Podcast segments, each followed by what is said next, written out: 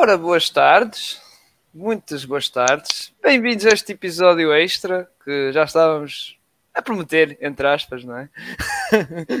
este episódio extra de da técnica. Daqui fala o Cirilo. Gonçalo, como é que, como é que estamos?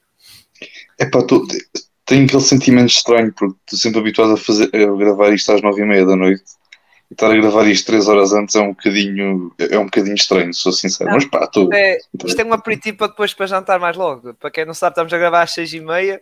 Para, para quem nos ouvir em áudio e também diferente do YouTube, estamos a gravar atenção, às 6 não, não, Atenção, não confundir 6 e meia da madrugada, atenção, 6 e meia não, da tarde. Não, não, Nós não somos assim tão malucos.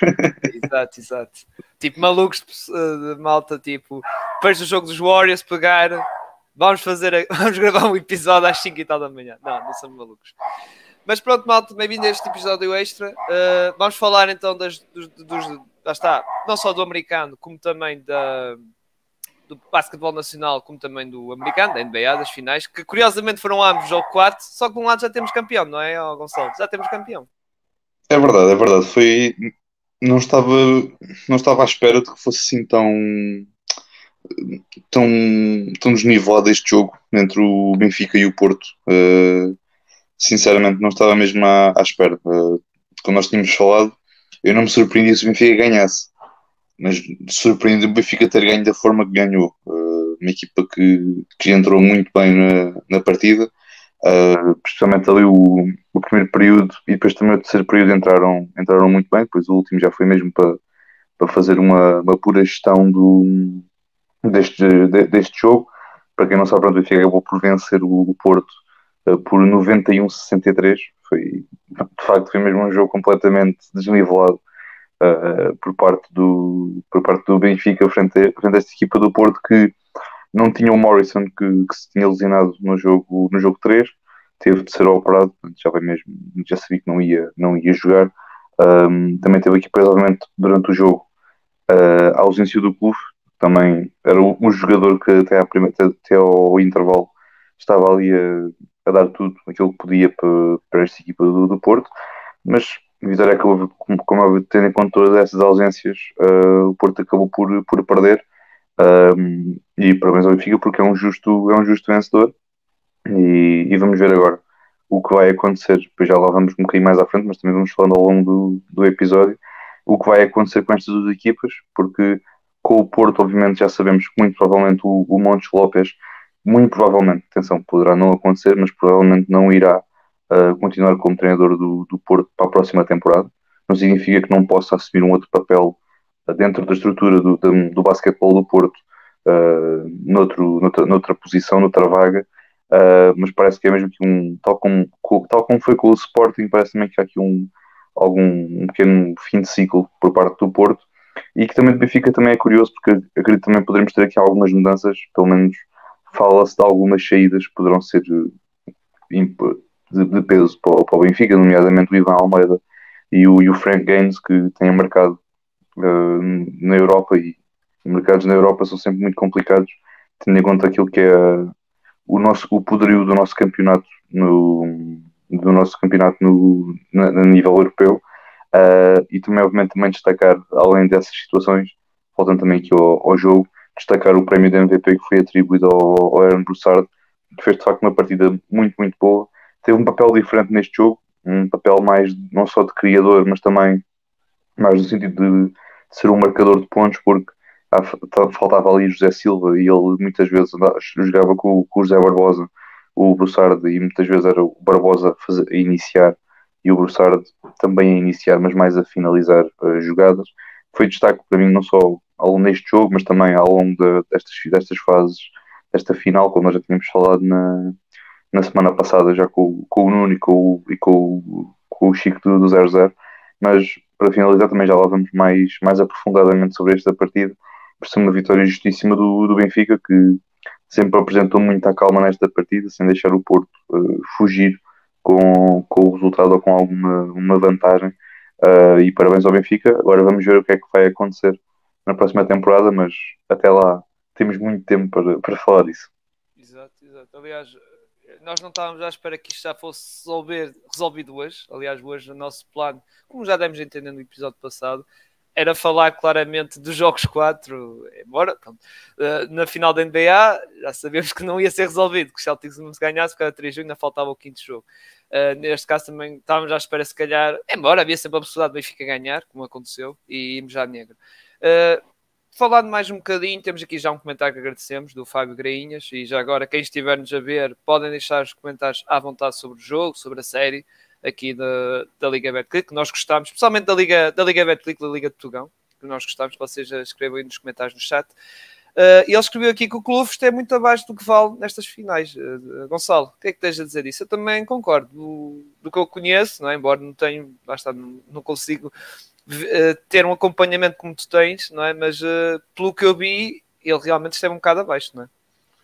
Sim, sim, esteve muito abaixo, uh, não só obviamente neste jogo, porque também neste jogo notou-se, não só por parte dele, mas também por parte da equipa do Porto, algum nervosismo, porque a pressão estava, estava dos dois lados, como é óbvio, mas parecia que a pressão estava mais do lado do Porto, eh, mais por aquele sentido, tentar levar o jogo à negra, e tipo, do lado do Benfica sabia perfeitamente que, mesmo perdendo aquele jogo ou não jogando tão bem, tinham o jogo em casa que poderiam uh, vencer, e acredito que nesse jogo, porque que a vitória acabaria por sorrir para o Benfica.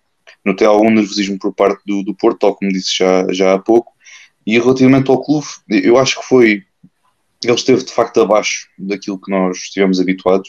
Se calhar não tanto neste jogo 4, porque mais, havia mais aquela, aquela garra, aquela determinação de, de, de, basicamente a dizer eu não quero perder este jogo em casa, eu não quero entregar o título ao rival em casa. Um, e também já agora destacar também o apoio que houve no, no Dragão Caixa Uh, mesmo tendo em conta aqueles episódios menos, menos felizes do, do jogo 3, dos outros, dos outros racistas ao, ao Ivan Almeida, mas isso é, é tema para, para outra conversa, já, já é o normal cá em Portugal e não só. Um, mas relativamente ao clube, uh, pareceu-me que ele esteve um pouco melhor neste jogo 4 até à lesão, como é óbvio, mas de um modo geral uh, acho que foi mais uh, mérito da equipa do, do Benfica porque o clube é um jogador, não é um jogador propriamente de, de iniciar, é também de iniciar a jogada, mas parece-me que é mais um, um slasher, mais um jogador que recebe a bola e vai lá para dentro e usa muito o seu físico. Uh, ele tem, tem o feito ao longo da temporada.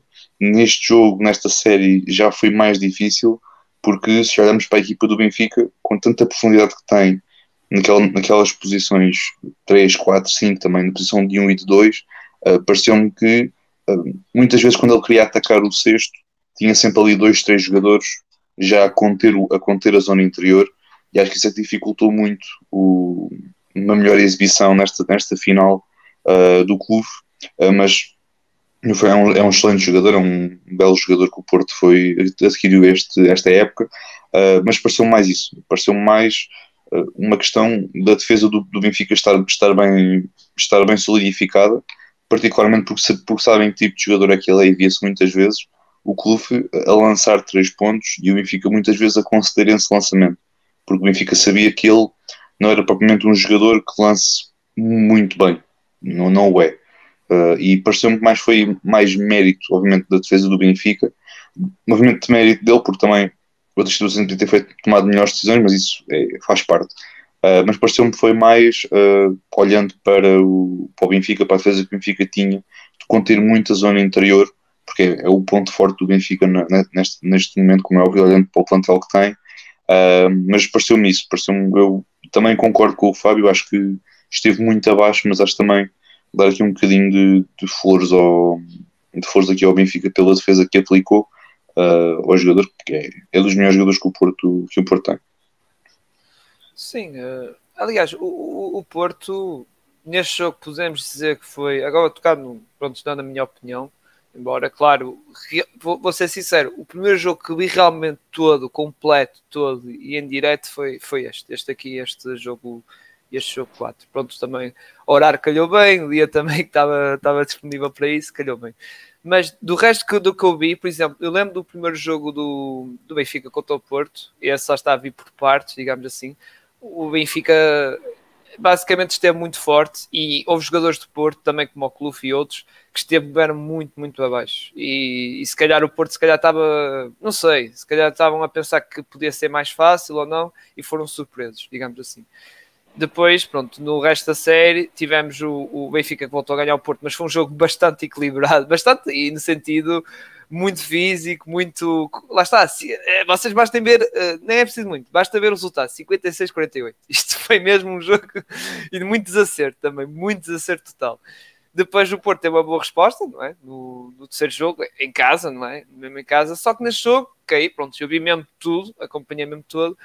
Tivemos um Porto que no início aquilo, meu Deus, aquele, aquela primeira metade do primeiro tempo, o Porto não marcou nenhum sexto foi logo, acho que foi, é, só, já marcaram ao minuto 5, acho eu. Ou seja, e houve, houve, uma situação em que o jogo chegou a estar 7-0, porque eu, eu, eu 10, só comecei 10, a ver ali um 10, bocadinho. 10. Acho que foi 10-0, ah. eu lembro disso, 10-0, porque depois acho que houve um lançamento, depois uh, lance, linha de lance livre e marcaram. O, agora não lembro qual foi o jogo do Benfica.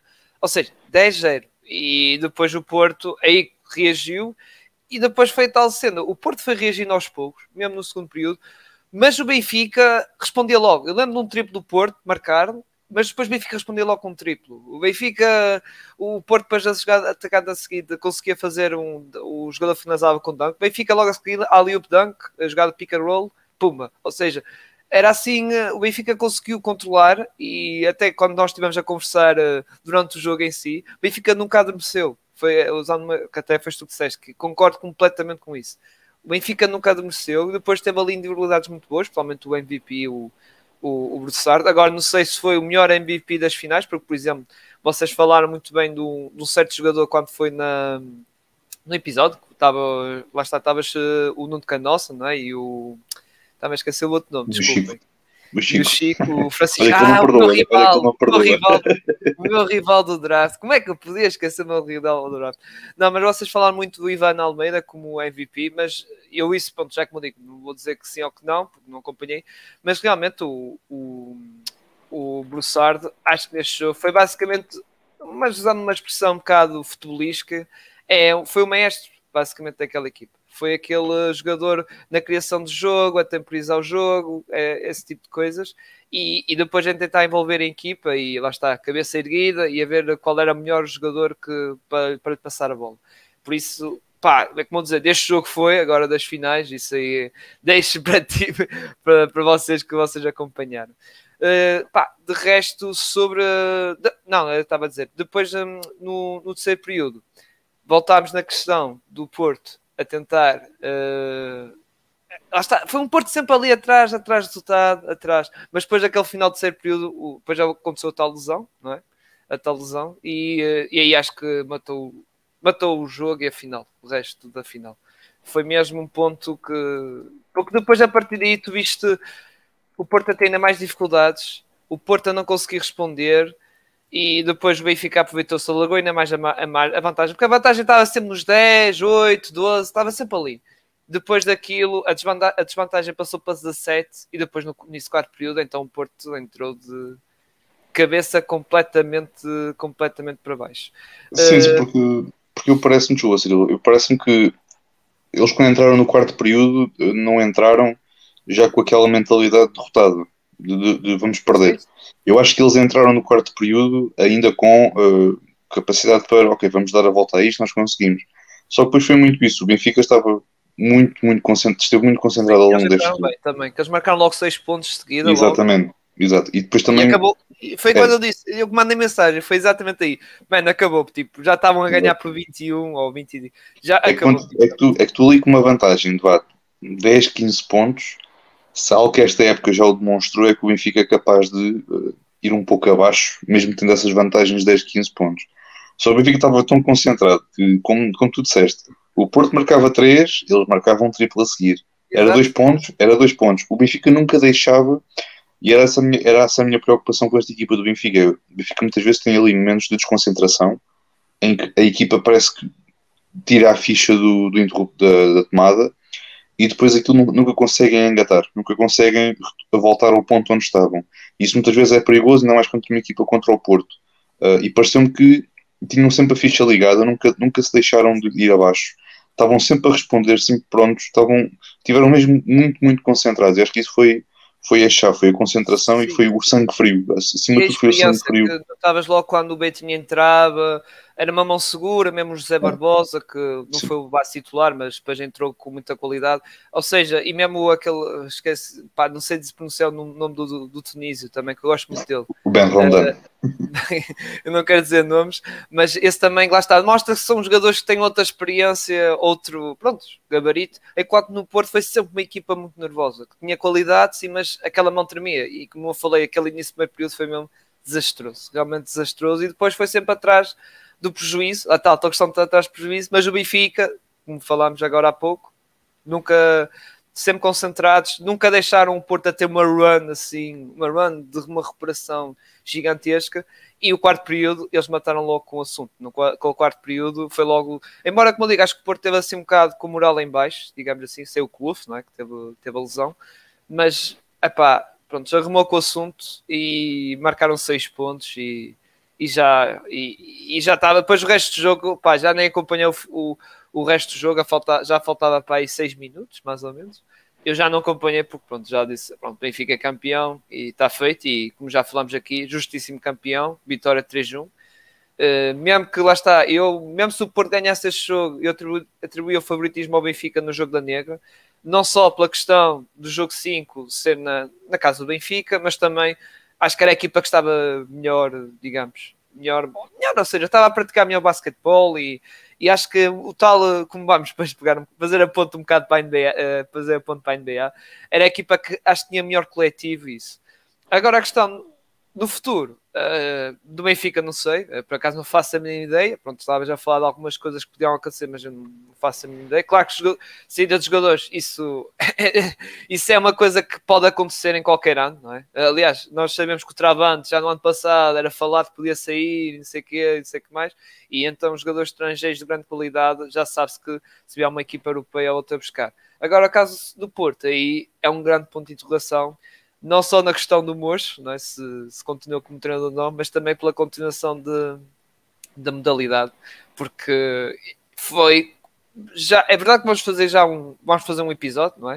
Uh, a falar pronto, de desilusões, surpresas e vencedores da época e, e mais detalhadamente também do futuro de, de cada equipa, mas esta época do Porto foi uma desilusão vamos ser sinceros. Foi, foi, porque é aquilo que nós temos dito desde o início da, da temporada. Foi um, um, investimento muito forte. Todos sabemos como é que a temporada terminou para. Como é que a temporada terminou para o Porto, época passada, não esta época, mas a época, época passada. Uh, e parece-me que foi muito isso. Foi um investimento muito forte. Tinham de se valer pelo investimento que, que tinham feito.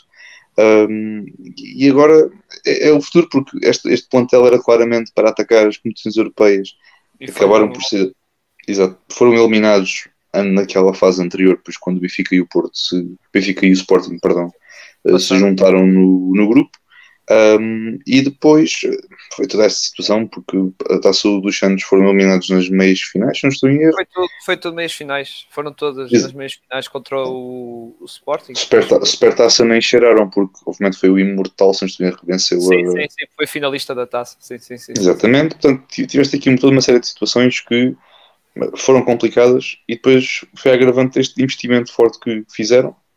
E não só isso, mas também acho que tiveram aqui um bocadinho de azar tal como o Sporting teve azar quando jogou contra o Porto, porque não tinha, só tinha o, o, Travante a jogar e depois não tinha Standard on lead no Micah Downs. Nós sabemos como é que é o Micah Downs, já não, já não vai para o novo e já se começa a notar, mas tinhas ali alguma falta de jogadores que tinham o seu impacto. Uh, e voltou a acontecer um pouco, mas para o lado do Porto, uh, porque foi esta questão do Mike Morrison que.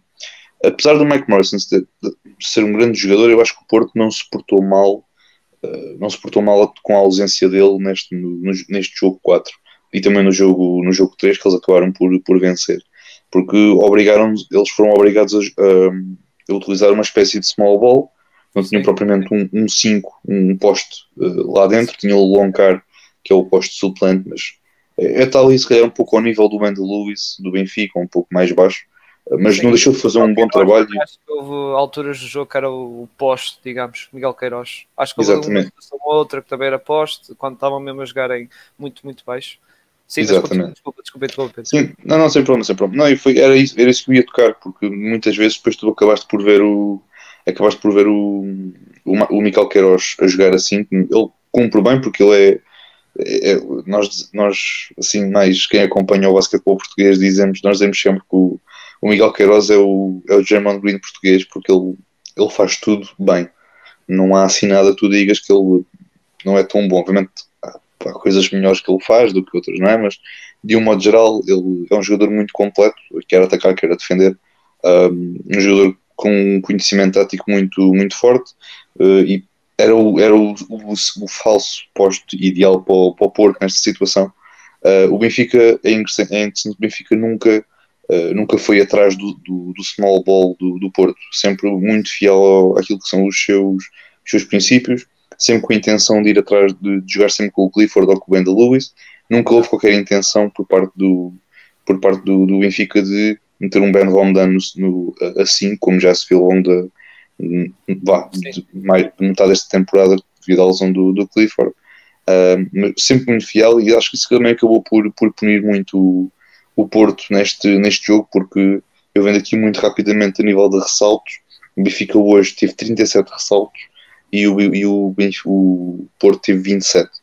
Uh, teve aqui um, outras situações e não nível só, de ressaltos. Depois, como tu dizes, o, o Ben, já me esqueci o nome do. É, ben Romdan, ben Romdan é um bom ressaltador e ele é um extremo, digamos assim, e é um excelente ressaltador. Depois tem o Clifford, que é uma, uma barra, uma barra autêntica, que basicamente o jogo dele é, é ganhar os ressaltos, não é? Tanto de um lado do outro, mas uh, não só. Depois a questão é que os de Benfica estavam tão bem organizados que, mesmo em alguns lançamentos, eles sabiam posicionar-se bem, sabiam posicionar-se bem e ganhar o tal jogo das tabelas, ganhar muito bem. E, e pronto, por acaso, por acaso é, isso também é um dos tópicos que vamos falar depois a seguir no jogo da NBA, porque também, também Sim, e, e também, e também destacar Mas, aquela situação relativamente ao jogo interior tão importante. O Porto sim, fez 22 pontos no, no pintado. Então, no lado é, defensivo é, não deixava muito o Porto ter as tais second chance, ou se tivessem, eram muito contestados, muito, tinha que ser muito à força, digamos assim. Eu só para dar aqui algum, alguns dados também para, para a malta também ficar a conhecer. O Porto teve, fez 28, 22 pontos no, na área pintada, o Benfica fez 48. A nível de pontos de, em segunda oportunidade, o Porto fez 7 pontos e o Benfica fez 21. Isto obviamente capas aqui muitos outros dados que são interessantes de analisar, nomeadamente os pontos a partir de turnovers, porque o Porto fez 10 pontos a partir de turnovers do Benfica e o Benfica fez 23 pontos a partir de turnovers do Porto. E atenção que o número de turnovers de uma equipe e de outra não anda muito longe uma da outra está ali à volta dos 10. 10, 11, 12. Portanto, é interessante ver de novo. Isto é aquele jogo de transição que o Benfica é muito bom, porque quando o Benfica parte em transição, vai com tudo para, para cima dos adversários. Isso acabou por, por se notar. Também só destacar, uh, também gostei muito da, da, exibição do José Barbosa, porque acho que ele esteve muito, muito bem, com muita agressividade, com um bom ataque ao sexto. É aquelas, como, como tu dizias há pouco, é aquela experiência do que fazia falta faz falta nestes jogos e acho que, que ele esteve, esteve muito, muito bem nesta, nesta partida. E obviamente também houve aqui muitos outros jogadores que estiveram, que estiveram bem, mas obviamente destacar o Broussard, destacar o Frank Gaines, também destacar o José Barbosa, o teu amigo Ben Romdan também, também destacar. Mas de um modo geral teve, teve aqui alguns jogadores que estiveram muito, muito bem. Uh, e depois do Porto, epá, temos de destacar obviamente o, o Vlad, que tentou também fazer um, um bocadinho tudo para tentar aqui aguentar o barco o clube até a lesão também esteve a um bom nível. A equipa do Major não, não tinha estado mal, mas acho que a entrada do Benfica uh, no jogo foi, foi o determinante para que, para que isto, este descalabro acontecesse. E como nós dissemos, não, não adormeceram, estiveram sempre focados e com o objetivo de isto não irá negra, o que nós, nós sabemos muito bem, isto irá negra depois pode ser em casa, tudo pode acontecer. O Benfica poder ter o favoritismo, mas tudo pode acontecer. Mas sim, agora que estavas a falar disso, eu só queria destacar uma coisa: por exemplo, os triplos, uh, os triplos, uh, a cena de. Ambos tiveram sete triplos cada um e a, e a porcentagem não fugiu muito. Ou seja, o que diferenciou e por esta desvantagem ter sido muito grande foi claramente o que falaste. Os pontos second chances, os tais, uh, lá está os tais saltos, as tais questões de, pronto, os, os pontos da área de pintada, foi muito isso. E, e aí o Benfica dominou e e depois, ainda por cima, estamos a falar de um basquetebol português que é verdade que está a saber um bocado o triplo, mas ainda é muito jogado ali no, no jogo das tabelas. E, e, atenção, isto é tanto do lado masculino como também para o lado feminino. Gonçalo, não sei, se tens, não sei se mais alguma coisa a falar destas finais, das finais da Liga Portuguesa. Queres passar para o outro lado do Atlântico? Sim, eu acho que sim, acho que não tenho assim muito mais a, a dizer, não. Acho que podemos, podemos passar. Ah, já agora, só para dar também assim um, um pequeno teaser. Uh, é possível que nós na próxima temporada, uh, quando a próxima temporada do, da Liga Portuguesa começar, uh, tenhamos aqui um pequeno. Um, algum, alguns episódios semanais, algum, quando digo alguns, digo mesmo episódios semanais, sobre o basquetebol português. É possível depois também. Nós, nós depois mais tarde falaremos sobre isso, mas só para dar aqui um também, para termos, estarmos sempre a acompanhar de forma mais, mais frequente o basquetebol por, por cá.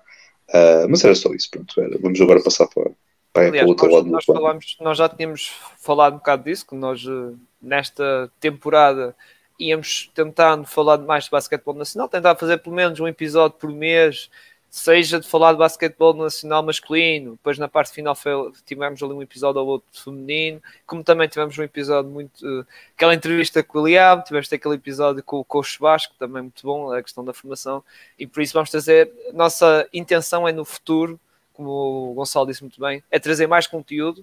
Uh, episódios semanais de basquetebol nacional, se calhar não é só de falar da Liga B de Clique masculino, também trazer o feminino, como também ter esses episódios muito interessantes que eu gostei muito com o Coach Vasco, eh, questões de treino, de formação e isso.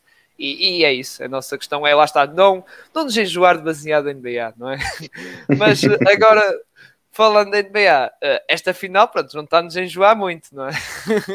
Pelo menos o pessoal de Boston estava à espera que isto ia ser resolvido muito cedo, não é? Já no início da próxima semana, mas o Steph Curry, principalmente esse menino, esse rapaz, disse: não, não, não, vamos, vamos adiar isto e fez um jogaço, não é, Gonçalo? Basta a palavra para ti. O que é que achaste deste jogo 4? Epá, foi, foi um jogaço do, do, do, do Steph, quer dizer, mais é que tu podes dizer, que foi. Estava completamente endiabrado. Uh, sobre este jogo foi. Acho que foi também muito aquilo que se calhar que vimos quando os Warriors ganharam, uh, ganharam uh, aos Celtics uh, em casa, novamente com um resultado tão, tão desnivelado como, como foi. Um, mas foi um jogo muito, muito bom por parte do, do, Golden State. O Draymond, obviamente, toda aquela situação à parte de podcasts e etc., esteve um bom, esteve, esteve muito bem nesta, nesta partida. Uh, tiveste aqui muitos jogadores, não só o, o Curry, uh, tiveram também aqui a, a, um bom nível. Por exemplo, também temos o Jordan Poole muitas vezes, porque houve algumas situações, uh, parece que houve ali alguma falta de. Não é, de, não é falta de posicionamento, não diria tanto, mas parece-me que houve ali algumas, algumas situações em que o, o Orford não sabia o que havia de fazer relativamente ao, ao Steph Curry, porque muitas vezes em que eles atacavam o, o pick and roll do lado com menos povoado e muitas vezes o Curry conseguia enganar o Orford e ir até ao, até ao sexto e, e fazer os dois pontos, ou muitas vezes quando ele contornava o, o, bloqueio do Draymond, ou, ou, ou, seja, de quem for, e conseguiu o triplo porque o Orford estava um pouco mais afastado do que aquilo que se tinha visto uh, no jogo anterior. Um, mas pareceu foi, foi muito isso. Não só o Curry, mas também a equipa esteve, esteve a um bom nível nesta, neste jogo. Agora vamos ver. Eu acho que eu, eu dei o Warriors em 6. Eu vi que algumas coisas também poderão ser aproveitadas por parte de, de Boston, uh, particularmente o, particularmente o, Jalen Brown, que estava em modo ataque completamente porque a quantidade de vezes que ele ia atacava o sexto e estava lá o Draymond Green e ele não queria saber. Ele queria atacar o Draymond Green, não tinha medo e viu-se ali muito, teve um, um bom nível. Sim, só que o problema é que às vezes não resultou. Tu viste algum, algumas vezes não dar grande resultado e até provocava turnover, percebes? É, pois. Pá, é tal coisa. É tal sim, coisa. Sim. Mas, mas, isso vamos. Depois já vou, vou quando. Não sei se queres dizer mais alguma coisa, desculpa, estava aí. Não, não, era só isso, era só isso, porque também destacar, obviamente, o, do lado dos Warriors, houve, alguma, houve uma decisão que eu achei muito interessante. Primeiro foi colocar o Otto Porter uh, no 5 inicial e foi, obviamente, de certa forma, forçar o Porter a estar muito junto ao, ao Orford. O Robert Williams a defender o Draymond Green, que muito foi, foi, foi muito complicado para, para os Celtics poderem poderem aguentar com, com o Draymond Green, porque o Draymond Green é tão solicitado num, em situações de pick and roll e tudo mais, e muitas vezes obrigas, obrigaram muitas, muitas vezes, e quase sempre, o Robert Williams a, a ir para a acompanhar o Draymond, e obviamente depois também é sempre complicado ter o Robert Williams, como já tínhamos falado, porque o Robert Williams é jogador de ficar ali perto à entrada do, da área pintada para depois para tentar o bloqueio ou para contestar o lançamento, para meter ali mais um, mais um corpo à frente do, de quem vai para quem vai entrar na, na área pintada do Golden State, do, do Celtics, assim é que é. Uh, mas foi isso, também gostei muito dessa decisão de colocar o Otto Porter uh, e vamos ver agora, porque parece temos aqui uma série muito interessante. Já, já, já temos tido desde o, desde o jogo 1, não há, não há muito mais a dizer, uh, mas, mas foi isso. Eu gostei particularmente da questão de Draymond no, no Robert Williams, forçar muito.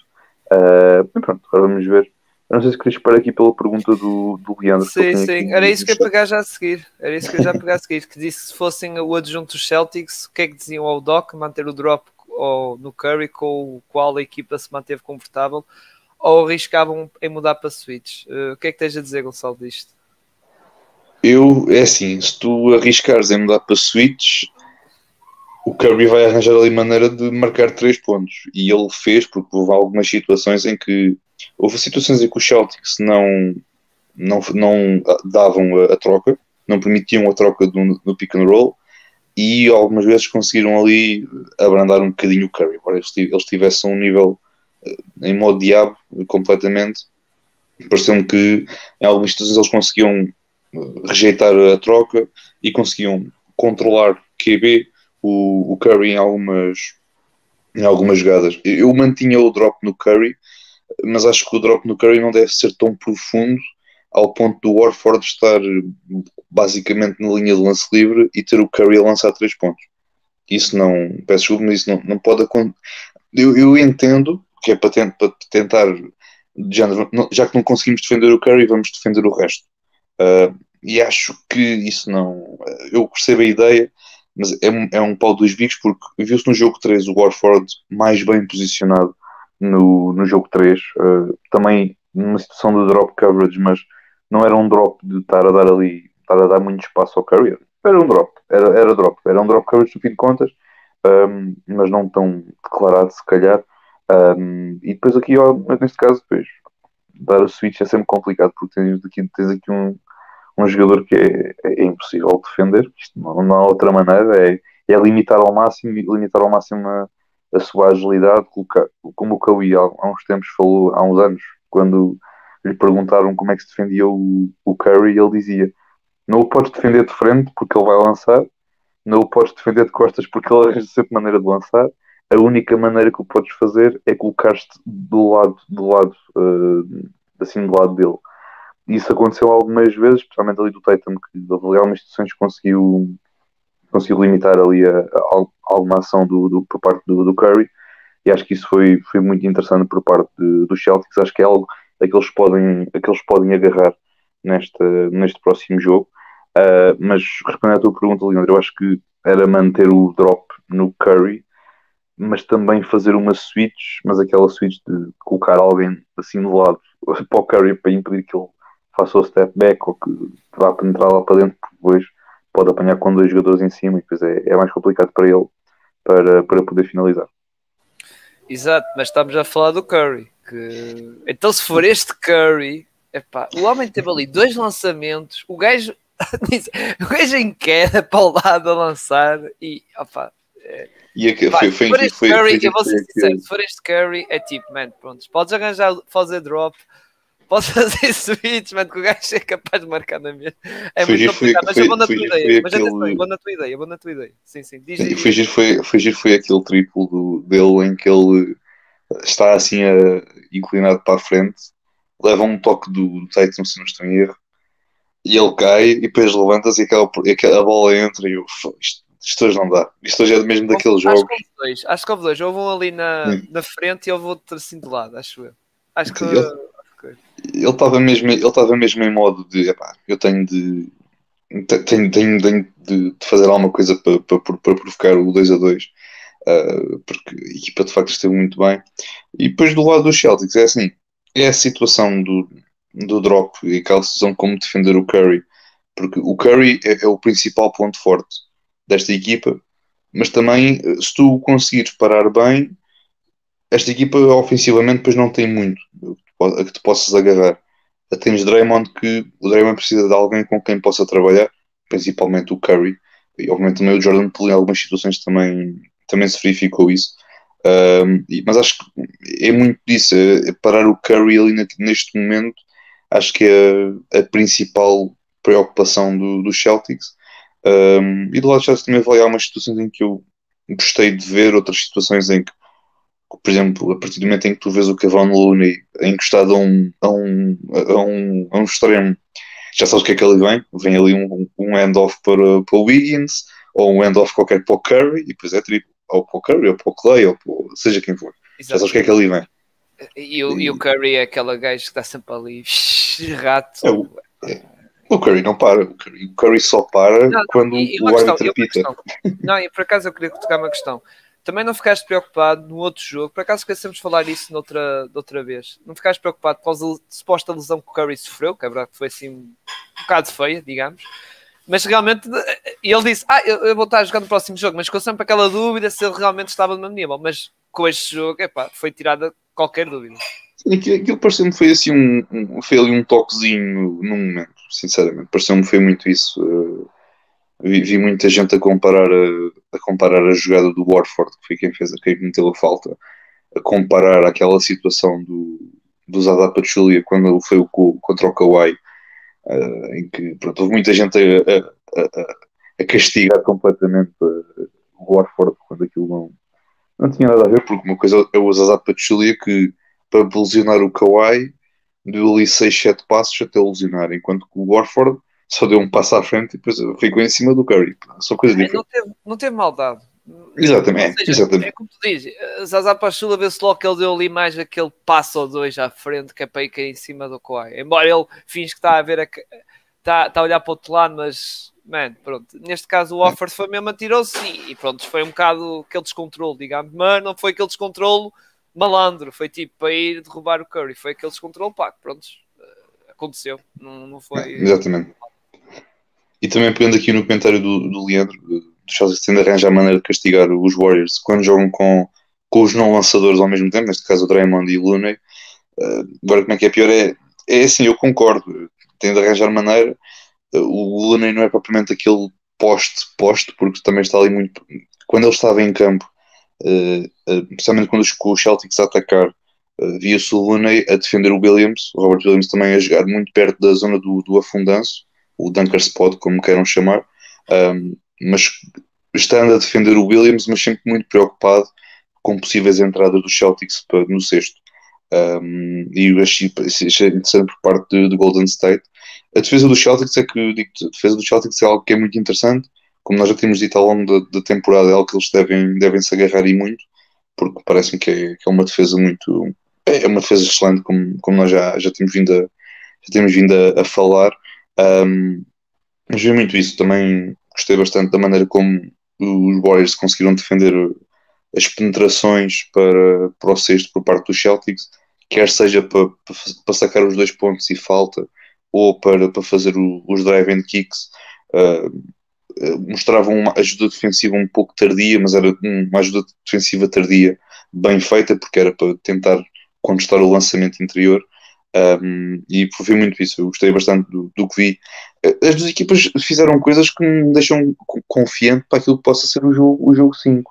Obviamente, mais os Warriors, porque venceram o jogo. Uh, mas já vimos muitas vezes, sim, já vimos muitas vezes equipas que perdem, isto... se calhar a conseguir fazer um, uma boa recuperação. Isto reina a incerteza, pronto. Já vimos uma equipa a ganhar na casa do outro, por isso. Exatamente. E não me surpreendia nada se agora, se agora os, os Celtics fossem a, a, a, Golden State, a São Francisco, e ganhassem. Tal como também não me surpreendia se os Celtics perdessem em casa contra os Warriors no jogo 6. Claro, claro. É... Isto, é, isto, é, tudo incerto. E é. nós já, aliás, o António, quando esteve aqui na quinta-feira, salvo eu, ele falou disso. Os Celtics podem ser aquela equipa que muita gente diz, ah, os Celtics nunca perdem dois jogos seguidos, mas também nunca ganham dois jogos seguidos também. Eh, se vamos a ver, não são uma equipa de ganhar dois ou três jogos, ou seja, ter uma. Muita gente estava a pensar que os Celtics iam ter uma run, ou seja, ganhar o jogo, o jogo 3, ganhar o jogo, iam ganhar este, iam ganhar o próximo, nunca são uma equipa coisa, e depois tocando um bocado como o, Ruben de está aqui a comentar, e volto a repetir, como eu disse na Liga Betclic quando estivemos a comentar, podem deixar quem estiver a, a ver comentários agora que estamos a falar de, da NBA, das finais da NBA. Deixem os comentários sobre então este jogo 4. Mas é como o Ruben disse que os Celtics não estiverem bem ontem, no ataque, e depois que o Curry conseguiu ganhar o jogo, principalmente, pronto, é, é, é, estava em modo besta, não é? E não foi, só, não foi só bem ele, mas depois eu também irei falar mais um bocado.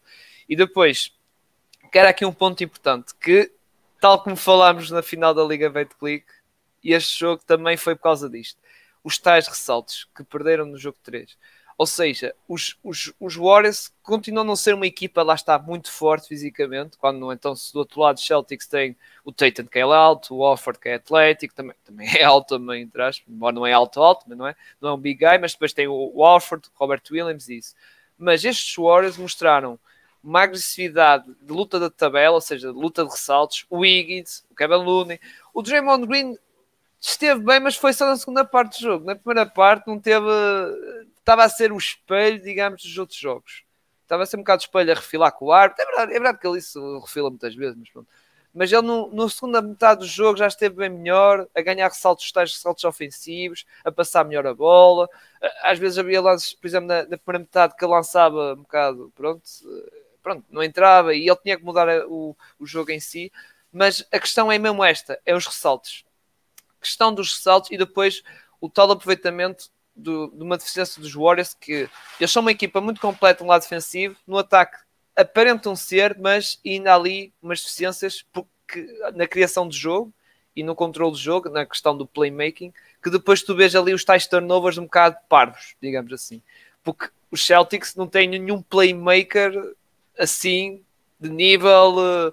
Aliás, até vou ser sincero, o Draymond Green mas atenção, estou a falar de Draymond Green que nós vimos nesta época, não nestas finais, mas um Draymond Green nestes Celtics era o melhor playmaker da equipa. Pá, eu, eu é assim: o Tatum é bom playmaker, evolui nesse sentido, levantou mais a cabeça, organizou o jogo, mas neste jogo, por exemplo, teve mal em alguns aspectos. Uh, passe, calhou mal, mal decisão, isso. Não é aquele puro playmaker em si que eu quero dizer, é aquele jogador coisa. Ou seja, o que eu quero dizer é que os Celtics sabem passar a bola, mas não são excelentes passadores.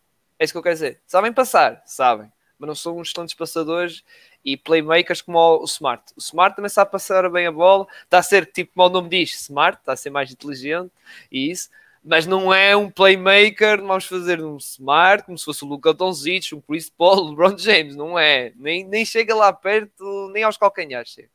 E é o problema disso Celtics que é o que provoca os tais turnovers que depois os Warriors, é pá, são motivos. os fast breaks são realmente motivos, depois com o Curry a correr com a bola e depois é pá, não só o Curry, o Wiggins e isso, muita coisa. E atenção, e, e o Wiggins para mim foi o segundo melhor jogador desta, da, do jogo. Do jogo não, o Tatum também teve em grande nível. O segundo melhor jogador da, da equipa, o terceiro melhor jogo, do jogo. Pá, a ganhar ressaltos esteve, lá está, como vocês podem ver, teve absurdo, a marcar os pontos, a contribuir a equipe e no lado defensivo, o gajo não largava o Tatum, ou, se houvesse trocas, obviamente, não largava o Jalen Brown e tentava contestar sempre os lançamentos dessa malta, principalmente se fosse lançamentos triplo. O homem estava realmente impressionante e, e é que eu digo, este Wiggins uh, está a começar a dar um bocado de justiça à sua nomeação ao Star Game. Estou a dizer que foi justo, mas está a ser tipo, ok, está a dar uma certa justiça. Não estou a dizer que é coisa, mas está a dar uma certa justiça. Porque para mim, ó Gonçalo, para mim é o segundo melhor jogador destes Warriors, destas finais. Para mim é o segundo melhor jogador. Uh, sim, Clay, eu, o, Clay, sim, sim. o Clay, nesta primeira metade do jogo, teve desaparecido. Depois, na segunda metade, lá marcou os seus triplos, os seus pontos. Ao primeiro, até falhava sozinho. Houve ali um lance ao outro. Um triplo que ele falhou sozinho e houve outro que foi de mid-range que falhou sozinho. E depois ele até, até o Clay teve bem quando marcou, bem como quem diz, fez aqueles pontos, como eu digo, aqueles pontos quando a equipa precisava. Aqueles pontos do tais terceiro período, que foi a tal típico terceiro período da Warriors, e foi naquele quarto período que foi para matar basicamente os Celtics, que depois irei falar mais à frente. Mas de resto, o Wiggins, para mim, é pá, de modo geral, tem sido o jogador mais regular desta equipa dos, dos, dos Warriors. Mais regular e sempre naquele nível, estás a ver? Não é aquele jogador tipo Clay, que por exemplo, Clay depende muito do seu lançamento, ok, no lado defensivo é bom, mas por exemplo, eu acho que o Wiggins, eu confio mais no Wiggins, no lado defensivo, que o Clay, por exemplo. Uh, não sim, sei se estás eu, eu, um bocado sim. com isso. Eu sim, eu, eu, percebo o que estás a dizer, sim. Eu, eu gostei muito também de ver, hum, algumas vezes gostei de ver o gostei de ver o, o Clay defensivamente, não só também a atacar, que também esteve a um bom nível. Concordo com. Eu acho que ele esteve um pouco desaparecido na primeira parte, mas teve ali algumas coisas e conseguia de facto Aliás, ter o seu impacto. o jogador que fez, vestiu o fato de macaco de Clay, como um jogador que marcava pontos especialmente triplo, foi o Jordan Poole. Foi aquele jogador Sim, que marcou ali naquela aquela primeira metade, foi ele que contribuiu com pontos na equipa, que o Clay andou desaparecido. Sim, sim, sim, e, sim, exatamente. E o, o Poole, gostei um bocadinho mais, não gostei particularmente, porque acho que o Jordan Poole ainda é é, é novo, né? tem muito que aprender. Ah, e não sabe defender. Ele, ele, ele, o, o, defender para ele é fazer faltas. É. Teve ali um roubo de bola ou isso, até acho que ele fez um bloco desse. Mas o defender dele é tipo, é pá, anda cá. não deixar. Não, mas e, e, sobre o, e sobre o Clay, sobre o Bull foi isso. E sobre o Clay, eu, eu acho que o Clay esteve bem, particularmente também ali na segunda parte, não só a atacar, eh, mas também a defender, porque eu vi muitas situações e, e mérito para a defesa do, dos Warriors Uh, estava sempre, cada um estava com o seu jogador, mas não estavam, não estavam só concentrados nos seus jogadores, estavam concentrados onde a bola estava. Houve ali alguma jogada, particularmente houve uma jogada em que o Clay estava a defender um, um jogador que estava no canto, mas já não, já não me recordo quem era. Um, e há depois um bloqueio do, e há depois um bloqueio de um jogador do Celtics. O Tatum, sem bola, vai a correr para, para entrar no sexto para, para encestar e logo a seguir tinhas o ali a, em cima do, do, do, do Dayton, e acho que isso foi, foi mérito para esta defesa do, dos Warriors que não tendo obviamente a fisicalidade de uma equipa como os Celtics, mas aquelas situações sem bola eu acho que foi, foi o determinante desta equipa, de, nesta equipa dos Warriors para esta vitória. Obviamente os Celtics não estiveram muito bem no ataque, é um facto, mas acho que foi muito uh, aquela tensão defensiva uh, estavam sempre à procura do matchup com, com o Curry. Houve algumas situações em que simplesmente não aproveitaram o matchup com o Curry quando era muito favorável para eles. Uh, tipo situações em que usavam, aproveitavam o matchup do Tatum com o Curry e aquilo não, não engatava, não, ia, não, não dava, não dava mesmo. Um, mas pareceu-me que foi isso. Também olhando aqui para, para os comentários, uh, mim, o, o Ian também a dizer, a mim parece-me que quando o produto está apertado o Brown, eu não vou dizer o que ele disse, mas eh, o Brown compromete. O Brown é um jogador engate, engate. Ou aquilo entra e faz é. aquele primeiro período de quase 20 pontos, que já aconteceu de 20 pontos, não é? E às vezes há momentos, há, ou seja, há períodos que o Brown, meu Deus, parece o melhor jogador dos Celtics, melhor que o Tatum nas mil vezes, e depois há outros jogos que ele. Há outros jogos, não. Há outros períodos, de, lá está, períodos de, de, de jogo ou isso que anda desaparecido. E neste, sim. ele está a falar no quarto período, foi um bocado esse caso. Sim, sim, sim, isso, isso aí concordo, isso aí concordo. Uh, eu posso também dizer que infelizmente dou por mim a querer a bola no smart quando o jogo está apertado. É assim, eu percebo, uh, mais por uma questão, novamente, depois também olhar para um, olhar aqui para, para os dois jogadores que o, que o Leandro falou. Depois, quando tens aqui o olhando para estes dois, para aquilo que eles fazem ou não conseguem fazer, uh, quando têm a bola na mão, quando o jogo importa, tens de colocar a bola ali no smart que é, é mais um jogador para, para aguentar, para aguentar a bola e depois A, passar a bola para o, para, o Tatum ou para o Smart e, e é isso. O Smart um, teve bem no quarto período, por acaso. Sim, sim, sim, sem dúvida. Sem dúvida. Ele, o Tatum também esteve, embora um bocado como, como, como o Leandro estava a dizer, quarto período, o Tatum parecia, às vezes parecia, já, estava a tentar fazer lançamentos triplo, assim, à Kobe, assim, um bocado à maluco, mas ao menos também eh, não fazia sempre, distribuía bem a bola, que até um número de assistências foi para, o, para um triplo do Smart. Mas lá está, tocando no quarto período, para mim, o quarto período, os Celtics vieram daquele típico terceiro período dos Warriors, que até eles aguentaram-se bem, embora os Warriors ganham aquele período, mas não foi uma coisa. Não foi um Deus, atropelo.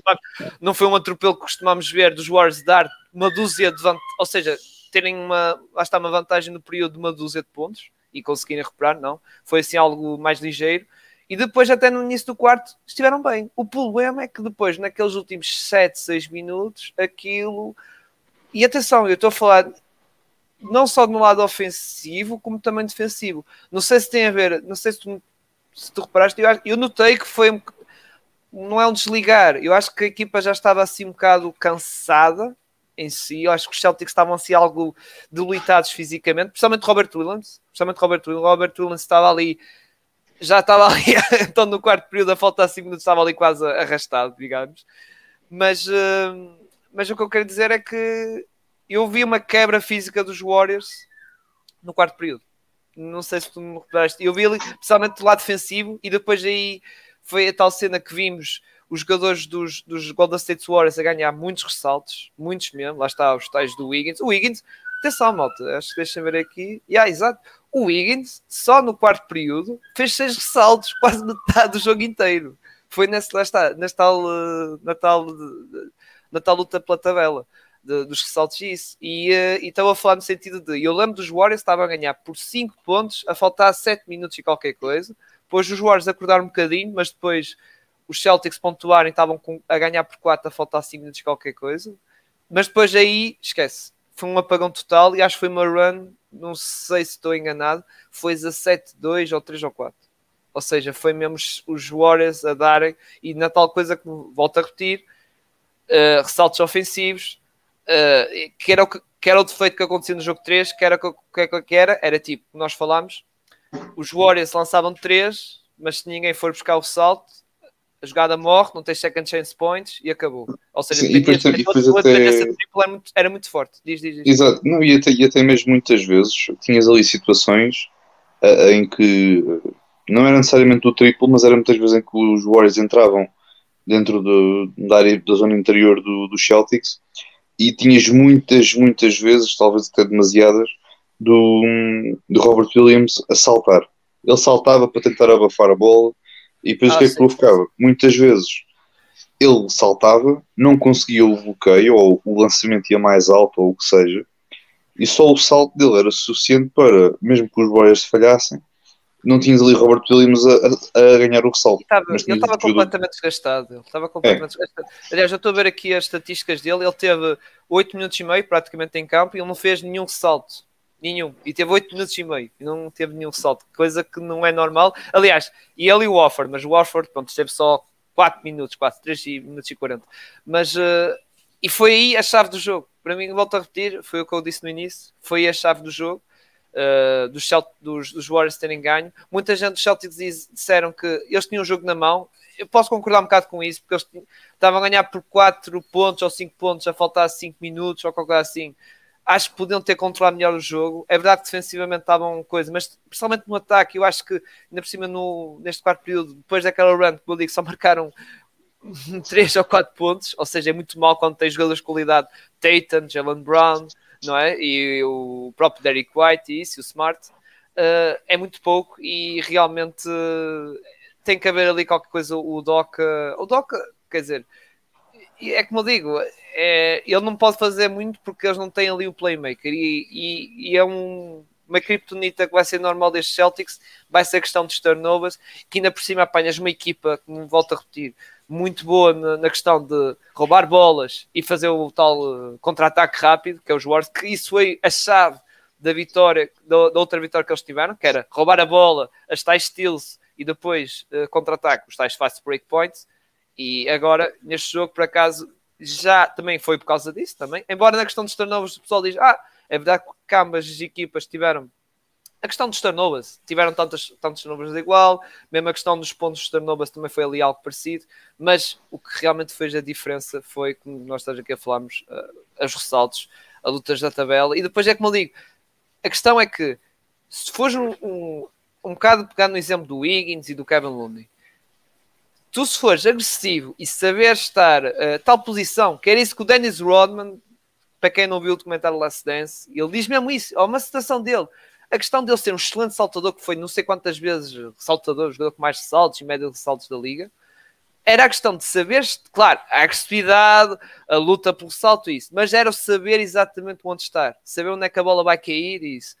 E, e, neste caso, tanto o Wiggins como o Kevin Looney uh, acho que tiveram essa. Estou a dizer que eles são excelentes saltadores, até pode ter sido uma noite corra bem, corra bem. Se calhar no outro podcast a seguir, ó oh, Ciro Fogo, o Wiggins, estás a ver, só fez dois ressaltos agora. Mas neste jogo, realmente, pelo menos mostraram a agressividade, mostraram a agressividade que faltou no outro jogo, nesse sentido. Outro ponto que eu queria tocar, falaste do Otto Porto Júnior. Eu já, eu já discordo um bocado contigo. O Otto Porto Júnior entrou mal embora acho que a equipa não estava bem enquadrada no início do jogo, até foi logo a primeira sessão de Steve Kerr foi tirá-lo. Agora, eu acho que isto não vai ser no futuro, porque não sei, acho que o Kevin Looney agora vais gostar comigo. Kevin Looney é uma das chaves das Warriors, mas a questão é que não é, não é um bocado não, porque muita gente na brinca, a brincar, a brincar é, é um bocado coisa, porque é preciso, lá está, um bocado um Kevin Looney que na questão, lá está, da luta dos ressaltos e isso, e é com o Dix outra vez. Ele pode não fazer muita coisa, mas quando está em campo, faz bem. E eu, eu, eu, até concordo com essa. Não digo que ele está estar a ser o segundo melhor dos Warriors. É... Não, não, segundo, segundo, como eu digo, é o Wiggins, segundo é o Wiggins, ah, sim. terceiro é o Clay, depois, uh, opa, mas é que eu digo, ele é aquele jogador certo, sabes que aquele jogador pode não ter muita qualidade, isso, mas já sabes que aquele jogador não vai falhar no que, no que compete. Pá, jogo sujo, uhum. faz screens para o, para o Curry ganhar espaço para, para o lançamento, faz, ganha os ressaltos, ganha as tabelas, isso tudo. Pá, e também tentar abrandar o Robert Williams e não sei o quê. E tentar, uh, nas tais trocas de posição, não patinar muito quando tiver com um Tatum ou um Brown ou isso, não patinar muito. Como aconteceu, por exemplo, contra os Dallas na série passada, contra o Donzice, que ele até ficou bem. Ou seja, aquele jogador seguro pode não ter grandes skills, mas... Sim, mas é, é, eu acho que é, eu, eu percebo o que estás a dizer e concordo, mas é depois aquela, cena, aquela situação. Eu depois compreendo perfeitamente o porquê dele não, não ser titular, porque se ele for titular, Sim, tiras não... ali. É, é, muito complicado para ti, enquanto ele entrar em campo, a forçar muito o, o Robert Williams a trabalhar lá dentro, obviamente também a atacar. Mas, é verdade mas... que ele, ele está lá dentro, vai ser certos fazer uh, momentos de jogo. Não estou a dizer que ele vai jogar sim. 40 minutos de ação. Eu estou a dizer quando o Celtics vai com aquela line-up assim mais sim, física, mais, percebes? É mais essa questão. Não estou a dizer que ele vai jogar 30 e tal, eh, quase 40 minutos, não. É mais quando tu vis que realmente uh, os, os Warriors estão a precisar de altura e de força, que foi o que aconteceu no primeiro período. O Otto Portas não estava a dar conta bem do recado. Uh, é verdade que ele, ele foi só titular que eu percebi um bocado a ideia de Steve Kerr, que era para alargar ainda mais o, o campo ofensivo dos, dos Warriors, que era mais um atirador, não é?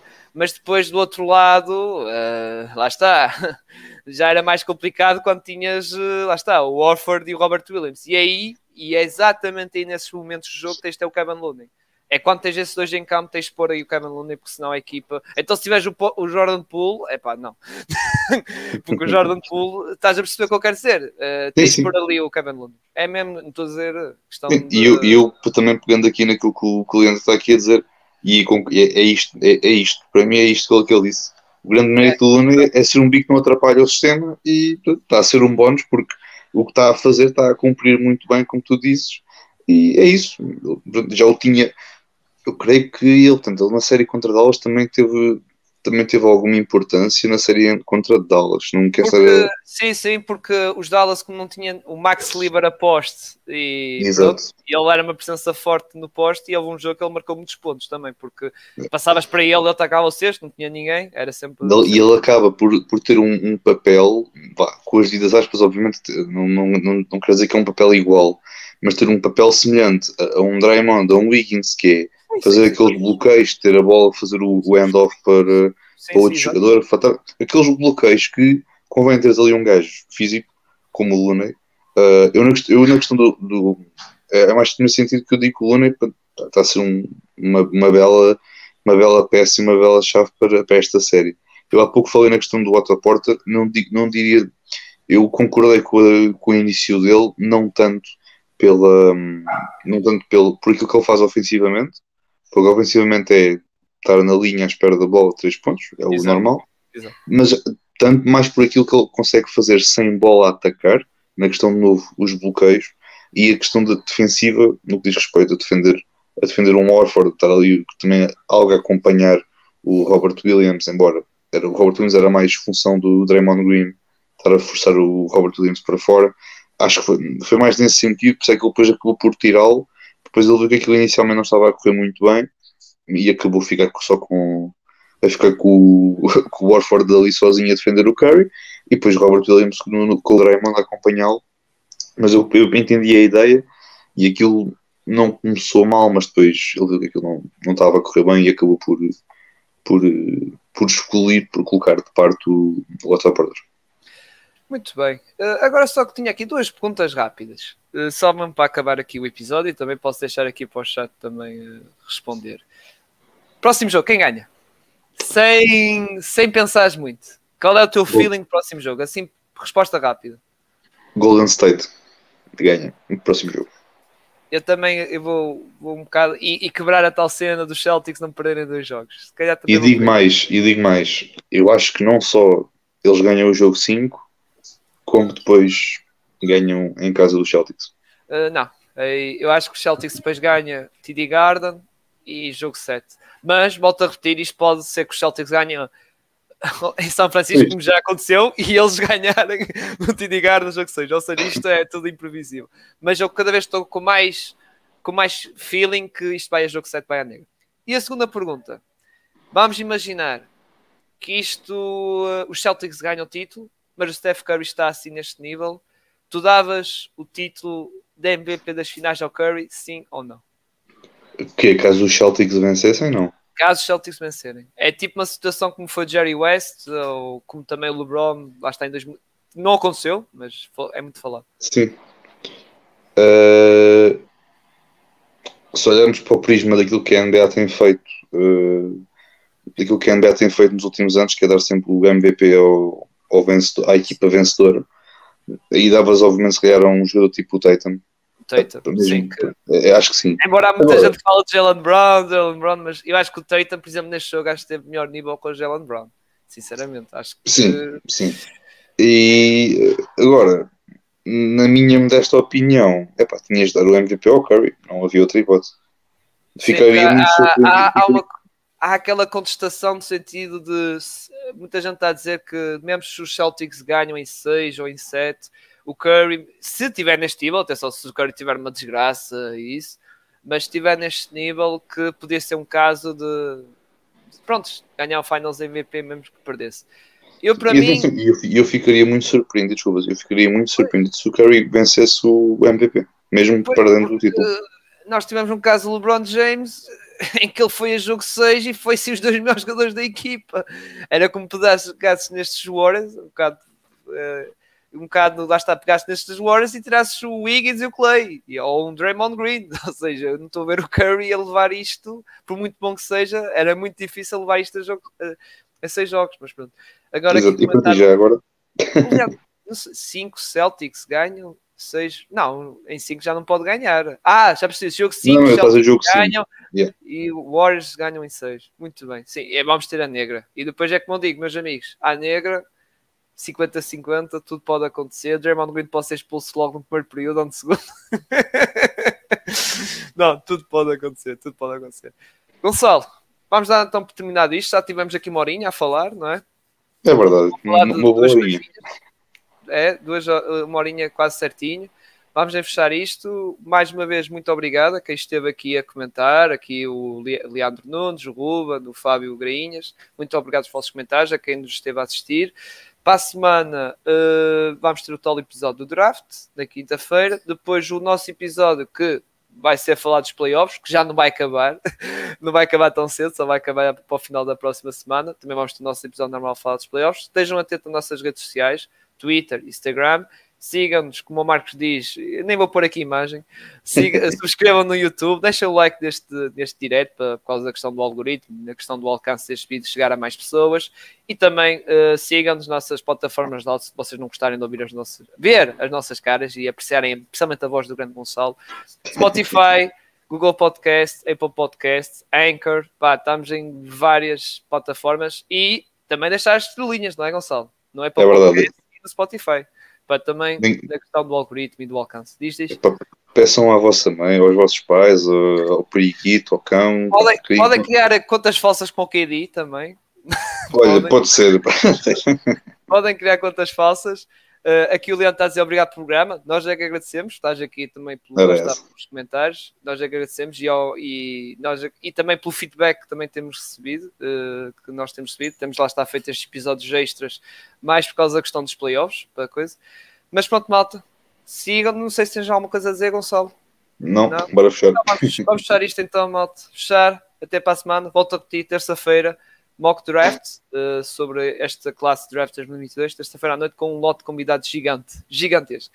Fiquem bem e até terça então.